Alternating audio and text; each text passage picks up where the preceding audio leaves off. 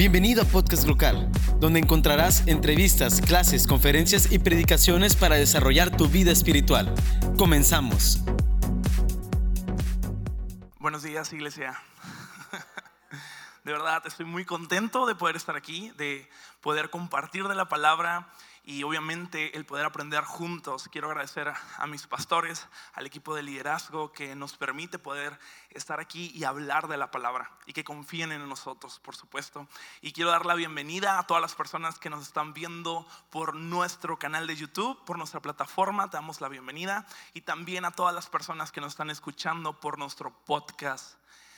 si tú no lo has hecho, ve a Spotify a escucharnos en el, en el, podcast, en YouTube, en la plataforma de YouTube. Se está subiendo todo. Esta, esta serie se está subiendo, por lo cual te recomiendo que vayas si te has perdido alguno de, de, de los mensajes.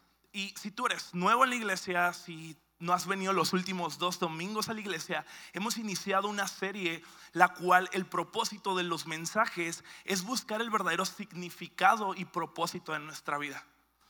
Así de fácil. ¿Sabes? Y, con esto es el único propósito que, tenemos. Acompáñame a leer en la Biblia, pero antes de eso voy a pedir que te pongas de pie.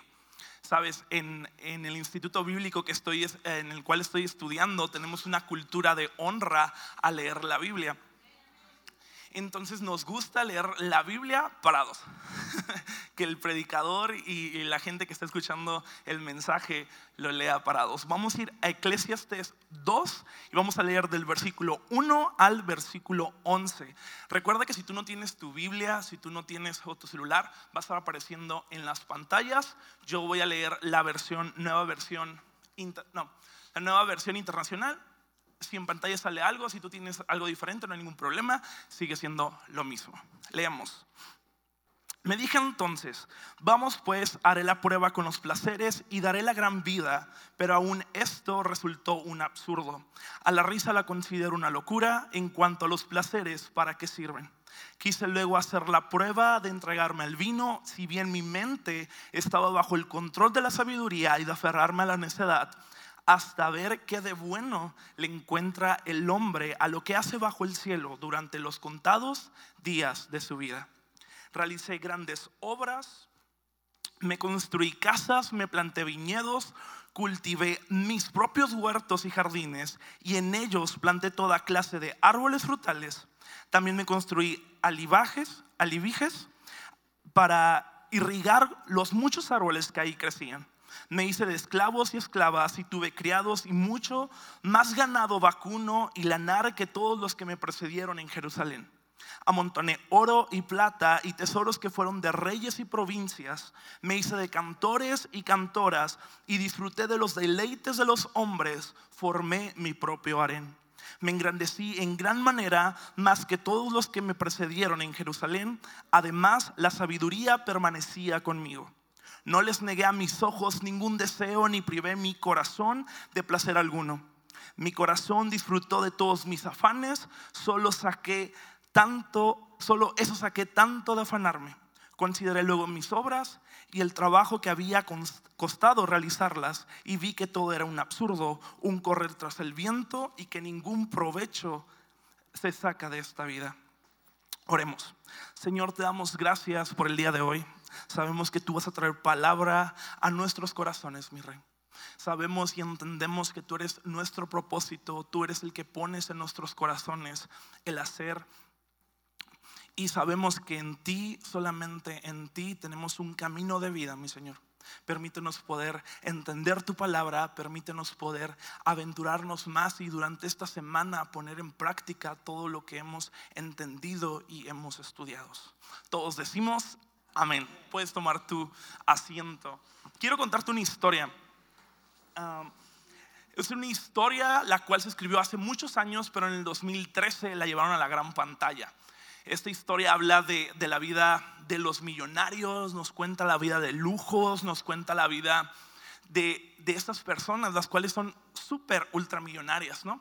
También nos cuenta cómo en esto pues viven de fiesta, cómo viven y nos habla acerca de un amor, de un amor, un trágico amor. Y aparte todavía nos cuenta que esto conlleva a un asesinato. Y estoy hablando del gran Gatsby, ah, protagonizada por Leonardo DiCaprio, esta película la cual está como nos cuenta la historia de, de un hombre el cual se convirtió, que tuvo muchísimo dinero, el cual tuvo, tuvo muchísimo poder.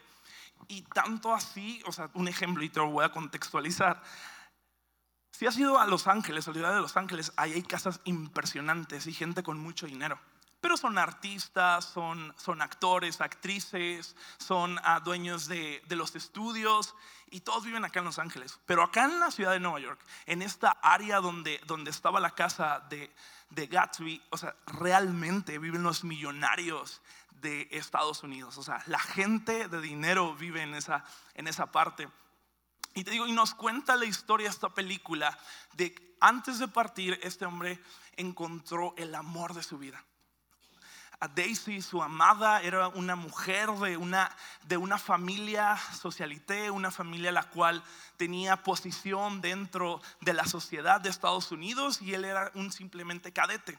Estamos hablando que en ese tiempo era la Primera Guerra Mundial, estábamos en el inicio y él tenía que partir a, Europa a pelear contra los alemanes, las potencias y todo lo que estaba pasando en el mundo.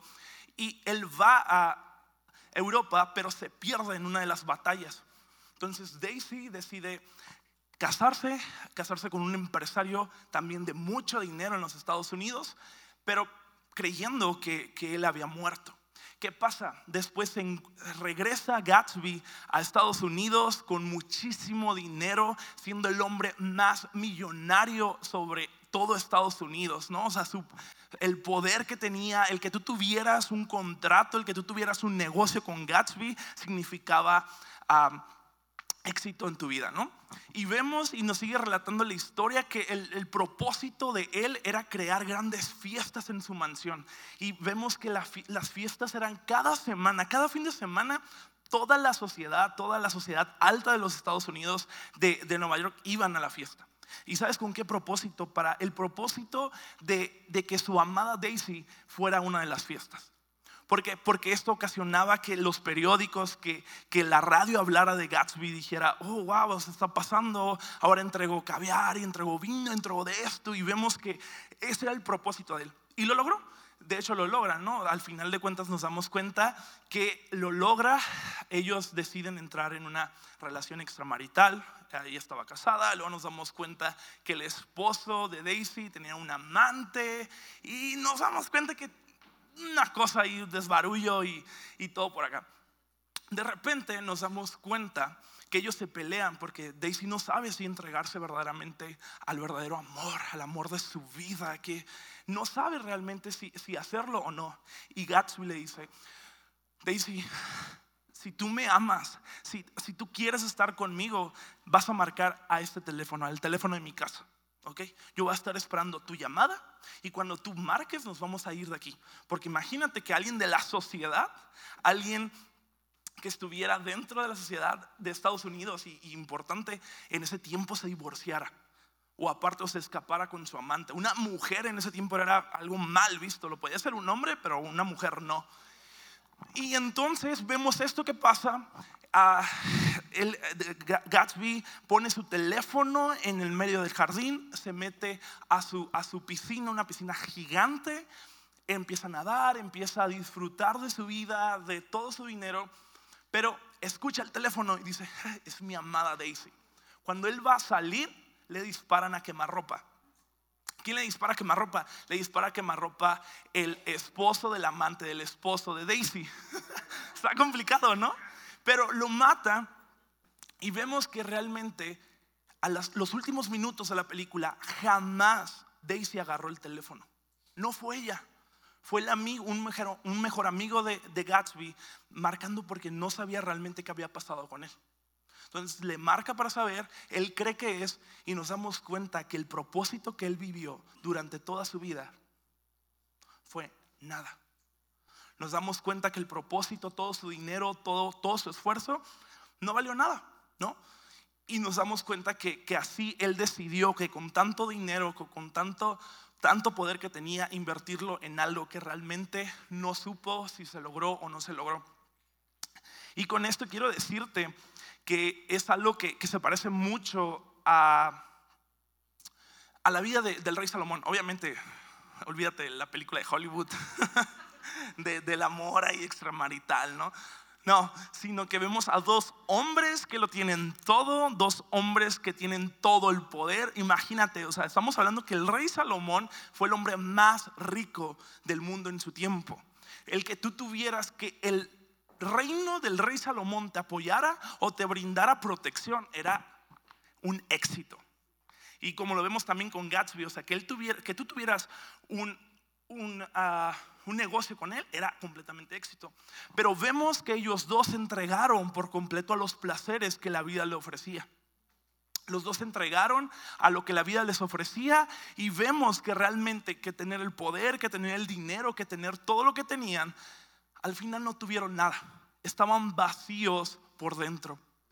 Y es algo que, que, me gusta, ¿no? Y con esta comparación que, que daba yo al principio, me resultaron dos preguntas. ¿Qué vacíos de mi vida estoy llenando? ¿Y con qué los estoy llenando? ¿Sabes? Y estas son las dos preguntas que tengo para ti esta mañana. ¿Qué vacíos de tu vida estás llenando? ¿Y con qué los estás llenando? Los estamos llenando, estamos llenando nuestra falta de amor al iniciar una relación la cual termina, iniciamos otra porque esta persona sí es la verdadera. Sí es la persona que me va a dar el valor, la que me va a dar la importancia, la que me va a sacar adelante, la que, ay, ya se terminó esta relación, ahora qué hago? ¿Inicio otra? ¿O qué? O llenamos nuestra falta de felicidad saliendo cada fin de semana a fiestas, consumiendo sustancias, alcohol, drogas, toda cosa que nos haga subir a las nubes, porque es el lugar donde nuestros problemas y nuestros temores no nos alcanzan. Que cuando se acaban tenemos que iniciar de nuevo para poder sentirnos de nuevo bien y tener una felicidad momentánea, ¿no? o llenamos nuestra falta de propósito en nuestra vida, de dirección, a consecuencia de, las personas. Voy a seguir a una persona así. Voy a poner toda mi devoción, todo mi esfuerzo, todo mi propósito en mi vida para seguir a esa persona. Pero fracasó, se cayó. ¿Y quién se llevó el peor golpe? Nosotros nos llevamos el peor golpe. Tanto es así que nos impide poder levantarnos porque nuestro propósito, nuestra devoción estaban en esas personas. Y sabes, y las respuestas, todas estas preguntas y las respuestas de, eh, de Eclesiastes es Jesús, ¿sabes? Y, y con esto quiero, quiero darte el corazón del mensaje. Ese es el propósito de este mensaje. Que tú y yo entendamos que por medio de Jesús somos llenos que por medio de Jesús tenemos un propósito, que por medio de Jesús estamos establecidos aquí en la vida y verdaderamente tenemos valor. y quiero darte una, una frase, o sea, si puedo resumir este mensaje, sería con esta frase. Escucha bien, sin Jesús la vida no tiene sentido. Es un mover sin dirección, un suceso sin motivo. La vida sin Él es trivial, insignificante e inútil. Y si lo ponemos en palabras del rey Salomón, todo es vanidad y todo es absurdo, todo es un correr tras el viento. Esta mañana tengo tres puntos que me gustaría que tú te llevaras esta semana. Tres puntos que podemos poner a, práctica para poder mejorar nuestra vida, tener un crecimiento espiritual, una madurez espiritual y que ahora sí nuestro propósito, nuestra visión esté puesta en el lugar correcto. Mi primer punto es este. Una vida con motivo. Vivamos una vida con motivo. De hecho, vemos que el rey Salomón en los primeros versículos ah, realmente sí está buscando un significado a su vida. está buscando un verdadero significado, un verdadero propósito, y lo podemos leer en el versículo 1 que dice, me dije entonces, vamos pues, haré la prueba con los placeres de los placeres y me daré la gran vida. Pero aún esto resultó absurdo, a la risa la considero una locura. En cuanto a los placeres, ¿para qué me sirven? Buscó darle realmente nos damos cuenta que buscó darle significado a su vida, buscó darle un propósito a su vida, pero él se entregó a los placeres de la vida. Él se entregó a lo que le ofrecía la vida. Se entregó a, cientos de mujeres, al vino, a, a, atesorar dinero y vemos realmente todo lo que él hizo, ¿no? Y, varios versículos abajo vamos a darnos cuenta que el rey Salomón no se negó a nada. Realmente Él lo probó todo, Él lo hizo todo, Él experimentó todo. Y esto nos hace ver que, pues, o sea, realmente Él estaba buscando algo, Él, él estaba buscando, tenía una necesidad por buscar. Pero me llama más la atención que el libro de Eclesiastes y, obviamente el rey, el rey Salomón e, se, está cuestionando realmente qué es su vida, está siendo vulnerable ante sí, está poniendo las cartas sobre la mesa y diciendo realmente qué he hecho con mi vida, realmente qué he hecho todos estos años, ¿no? Y él dice, pues me entregué a esto, me entregué a esto, hice esto, hice aquello. Pero lo que más me llama la atención es que se pregunta él y dice, ¿para qué sirve esto? ¿Con qué motivo lo hice? ¿Qué atrajo a mi vida? O sea, realmente, ¿qué atrajo a mi vida? Y creo que es algo que debemos de, aprender del rey Salomón, que nosotros nos preguntemos sinceramente qué es lo que hemos hecho con nuestra vida. ¿Qué propósito dirige nuestra vida? Y obviamente contestarnos con total sinceridad y decirnos, es esto, es aquello, es esto. Y, me gusta lo que él se responde. O sea, él, dice, pues fue totalmente absurdo lo que hizo. Fue, perdí mi tiempo en esto, resultó absurdo, no me trajo a nada, no tuve ningún provecho. Vive una vida una temporada de su vida entregada a placeres terrenales, placeres temporales, ¿no? A placeres con fecha de vencimiento. Y sabes, nuestra vida así es, así la vivimos. De hecho, si te das cuenta, unos vamos a vivir 40, 50, 70, 80 años y los más agraciados 100 años, 120. Pero todos entendemos que tenemos un principio y un final, ¿verdad? De hecho, en nuestra vida, o sea, la, vida así se maneja. Tú vas al supermercado, si eres ama de casa, si eres mamá, papá, o ya estás viviendo solo en otra ciudad, vas al mercado y te tienes que fijar realmente cuando el galón de leche se echa a perder. Porque imagínate que hoy en la tarde vas y compras tu galón de leche y en mañana se echa a vencer. O sea, entonces es como, pues tenemos que fijarnos, ¿no? Y, es así, o sea, tú haces una comida y tienes tres días para, para, para poder comértela, ¿no? Si es recalentado, dos semanas, ¿no? Pero así es, ¿no? La tecnología, un año sale un nuevo celular, en el siguiente año sale otro, tu celular ya se devaluó, ya cuesta 100 dólares, pero te costó 1000 dólares. No sabemos qué pasó en ese año, pero pues ya no vale lo que, lo que valió, ni, ni lo puedes vender al precio, porque te dicen, oye, ya está bien caro, o sea, en la tienda me lo venden a 100 dólares, y tú me lo quieres vender a 800, o sea, y tú, pero pues oye, o sea, es el celular de hace un año, o incluso, ¿no? Los que se sacaron el carro del año, los que este, este diciembre pagaron el aguinaldo y, y con el aguinaldo se sacaron su carro bien hecho. Qué cool sacar un, un carro del año. Pero, perdón, imagínate. Gracias. ese carro del año durante un año, pues sí, te vas a sentir en el carro del año, te vas a sentir en, eh, el hombre más rico del mundo, con tu carro, tu Jeep roja. Pero, adivina, en noviembre sale el carro 2021. Entonces tu carro y tu sentimiento ya caducó. y así es nuestra vida. Vivimos una vida con placeres temporales. Vivimos una vida con, con fecha de caducidad. O sea, realmente nuestra vida así se maneja, todo se maneja así. Y lo malo aquí no es que sea malo comprarte un carro del año.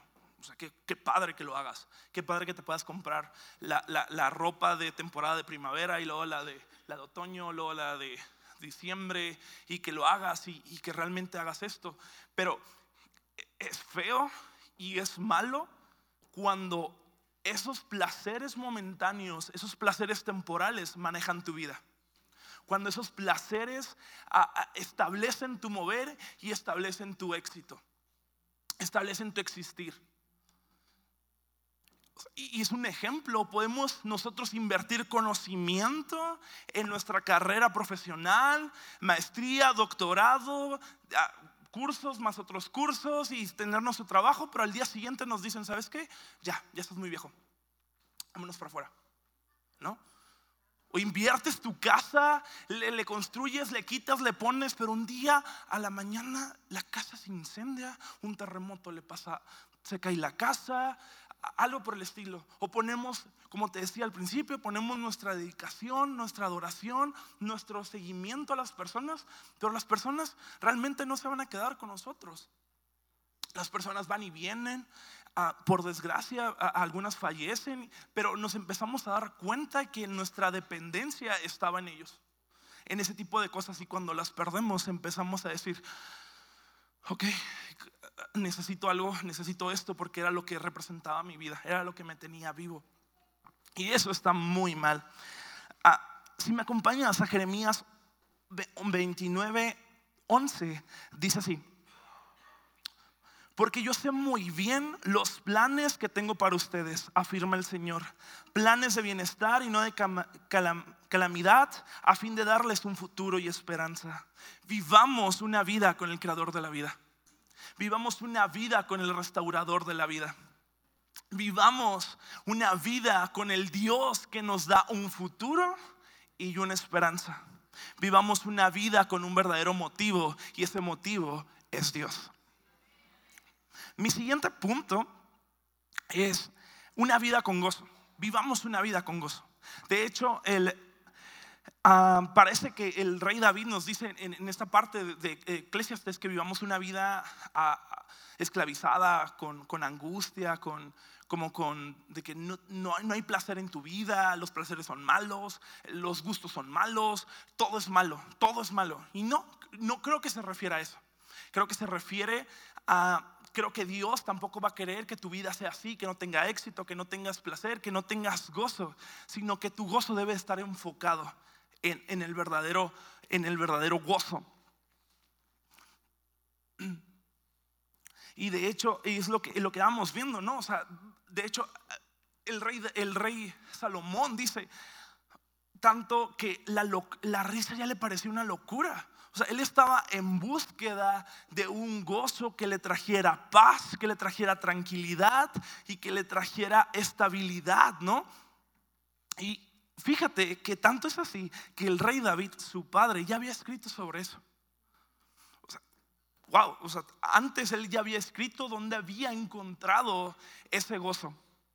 En Salmos 16, 11 dice, me has dado a conocer la senda de la vida, me llenarás de alegría en tu presencia y de dicha eterna a tu derecha. ¿Sabes? Dios no quiere que vivamos una vida sin éxito. Dios no quiere que vivamos una vida de tristeza. No quiere una vida donde nosotros no seamos felices. él quiere que disfrutemos de esta vida. Pero él quiere ser tu mayor anhelo. Él quiere ser tu mayor sentimiento, Él quiere ser tu mayor gozo, Él quiere ser tu mayor todo. Quiere que, Él sea tu, tu, primero. No tu segundo, no tu tercero, no tu último, sino tu primero.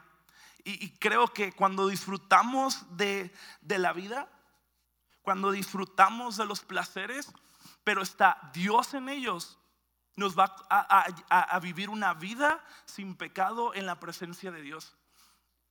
Porque si Dios es vida, ausencia de Él, ¿qué sería? Muerte. Y si Dios no está, el pecado es la ausencia de Dios, el, el estar en contra de Dios, pues nos damos cuenta que si no estamos con Él, que si Dios no está con nosotros, ¿a qué somos llevados? A cometer pecado. Entonces, si Dios está con nosotros, si Él está presente en nuestra vida, nosotros podemos disfrutar de esta vida porque Él la creó. Él creó esto, Él hizo la creación, pero si la disfrutamos estando fuera de Él, vamos a vivir una vida orillada a la muerte y al pecado. Y para poder terminar, quiero dejarte con mi último punto. Una vida con un Dios inamovible. Vivamos una vida con un Dios inamovible. El rey Salomón buscaba realmente un propósito en su vida, tener un significado en su vida. Y, lo vemos, es notorio durante todo Eclesiastes que está buscando esto, pero él se entregó realmente a los placeres del mundo, ¿no? Y vemos también, y eso es importante resaltar, quiero que, entendamos esto, que el rey Salomón era un rey muy sabio, muy, muy, muy sabio. En, el versículo 3 y versículo 9 nos damos cuenta que nos dice que la sabiduría se quedaba con él, ¿no? Que aunque él se entregaba, la sabiduría se quedaba. Y esto me hace ver y entender que, en el libro de, en varios libros, cuando habla de la vida de, Salomón, nos dicen que el rey David había notado que su hijo era muy sabio. Y esto nos da a entender que era sabio en la sabiduría del hombre, en la inteligencia del hombre. Sabía de matemáticas, sabía de español, sabía de esto, sabía de aquello, ¿no? O sea, en las primarias, secundarias, 10 por completo. Pero en algún punto de su vida, Dios decide darle la sabiduría del cielo. Dios decide darle la sabiduría de lo alto. Y nos damos cuenta que en el libro de Proverbios, quien escribe este libro es el rey Salomón, nos dice, debemos de buscar una sabiduría que se quede con nosotros.